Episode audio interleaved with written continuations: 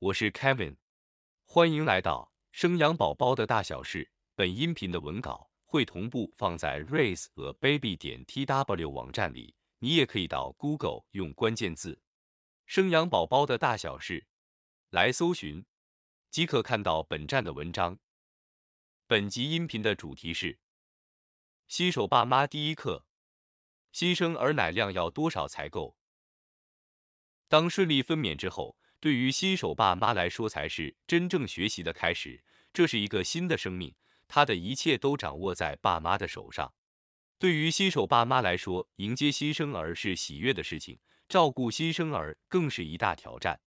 其实，新生儿刚出生只会做三件事情，也就是睡觉、喝奶、排便排尿。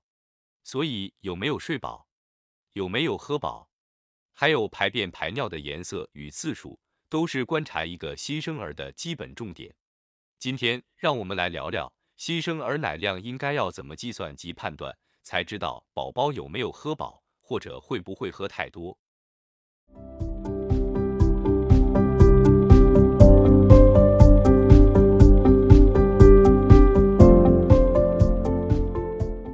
新生儿所需的奶量建议。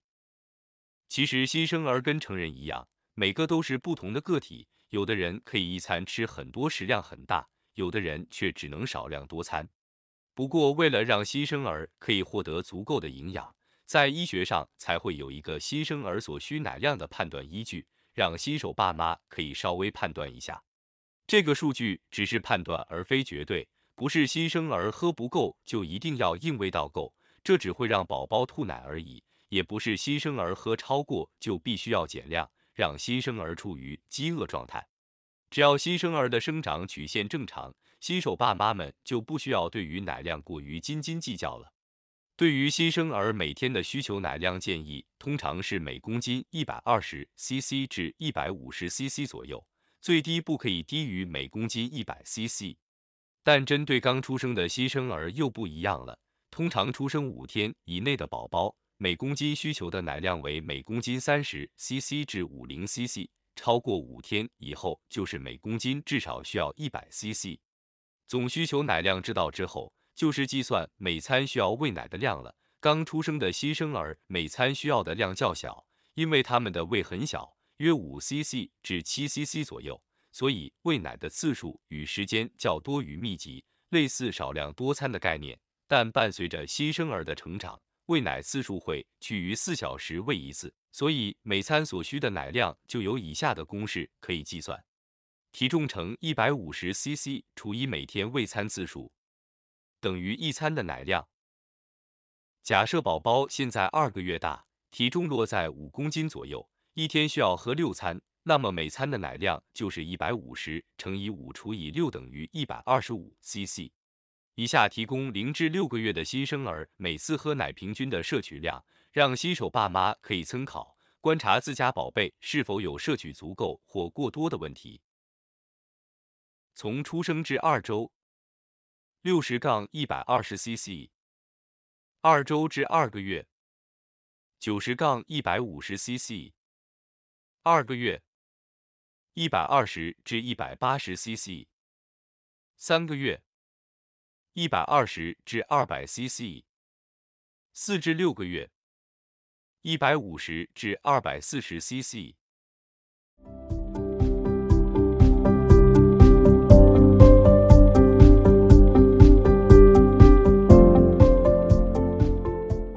不同的喂奶方式，奶量计算也不同。上述提到的计算方式大多是针对平喂配方奶的新生儿，因为是平喂。所以才能计算喝奶量的多寡，但除了平喂配方奶以外，还有两种喂奶方式，那就是亲喂以及平喂母奶。因母奶比起配方奶更好吸收消化，所以它的间隔时间会比配方奶短。以下针对不同的喂奶方式给予奶量计算的说明。如果是全母乳亲喂，建议是每二杠三小时喂奶一次，每次喂奶时间约喂一小时。等新生儿吸到不想吸就可以了，但因为亲喂母奶无法计算喂奶的量，建议新手爸妈可以透过宝宝的排便及排尿量来推测奶量是否充足。如果每天可以换尿不达六至八次，每次尿布都可以装满，那就表示新生儿的奶量摄取是足够的。如果是凭喂母乳或配方奶，有的妈妈会因喂奶量不足或过多，或者因乳头太短不能选择亲喂的方式，却又想给新生儿母奶的营养，就会选择将母奶挤出来，用平喂的方式喂奶。这时候就可以计算新生儿摄取的奶量了。因母奶较好消化，建议三至三点五小时喂奶一次。摄取量的计算方式一样是每公斤一百二十 CC 至一百五十 CC。如果是平喂配方奶，则建议四小时喂奶一次，计算奶量的公式相同。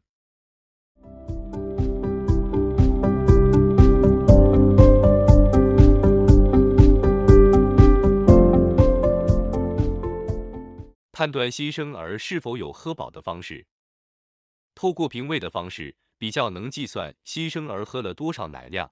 不过，就算是透过亲喂母奶的方式，新生儿只要喝饱了，自然就不会再吸奶。最简单的方式，先透过新生儿的反应来判断。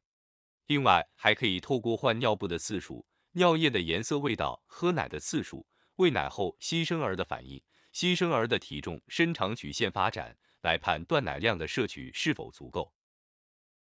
如果是从换尿布次数以及排便尿液颜色及味道来观察的话，在新生儿出生后的前两天，至少会排尿一至二次。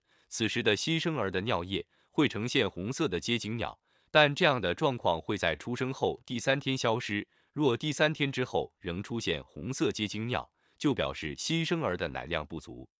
从新生儿出生后的第三天开始，新生儿每天的排尿次数为六至八次，所以新生儿一天需要更换六次以上的尿布，才算是奶量摄取足够。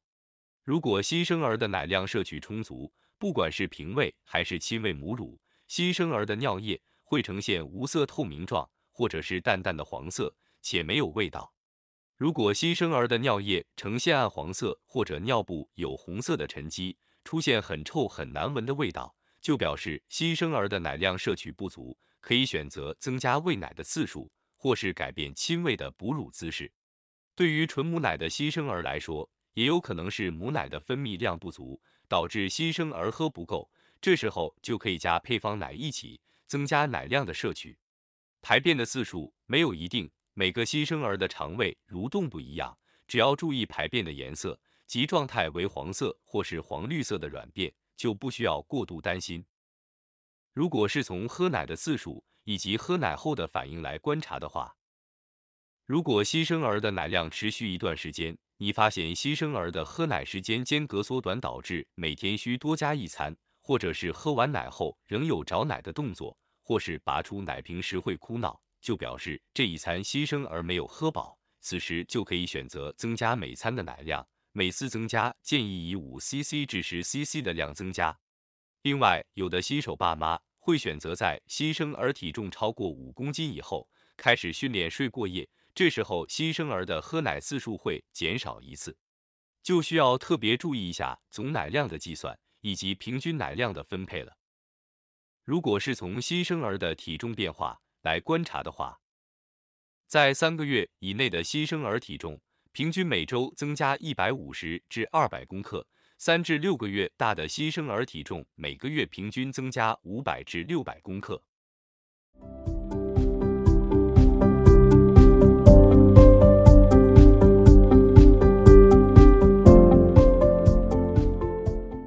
喂奶时常见的问题，虽然有提供喂奶的奶量计算以及判断新生儿有没有喝饱的方式，相信新手爸妈还是会遇到很多状况需要获得解答。以下针对喂奶时常见的三点问题做说明。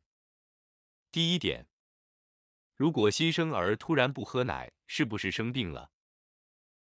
回答是，当新生儿到四个月大时，会开始出现厌奶的情形。只要新生儿的活动力正常，生长曲线维持在正常范围，就不需要过度担心。但如果生长曲线从五十百分位掉到十，甚至是三百分位，就需要留意，或者是活动力变差，都有可能是疾病造成，得尽快就医检查。另外，当新生儿满四个月后，以及出现厌奶的情形，就可以开始试着添加副食品。如果是未满四个月，则还是以喝奶为主。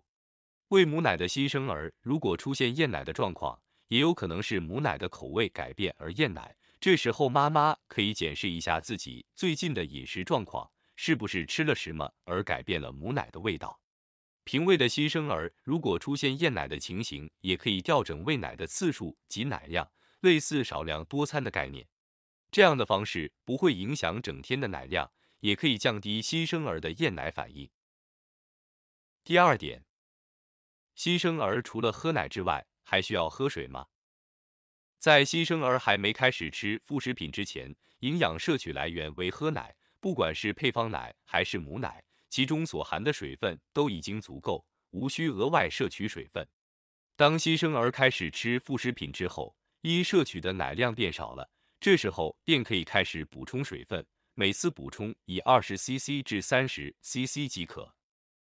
第三点，为什么新生儿会吐奶？吐奶完需要马上再喂奶吗？新生儿会吐奶的原因有很多，其中一种就是喂食过量。如果新生儿每次喝完奶都会有吐奶情形，先减少每餐的喂食量。另外就是不要硬喂。还有也可能是新生儿的体内有过多的空气，也就是隔酶有打出来，造成可以喝奶的空间减少。建议新手爸妈先帮新生儿拍嗝，让体内的空气排出后，或许就有多一点的空间可以将剩下的奶喝完。另外，新生儿吐奶后也不需要再立即喂奶。让新生儿休息一下，下一餐的间隔可以观察新生儿的反应，下一餐的奶量也先减少，观察新生儿的喝奶状况再做判断。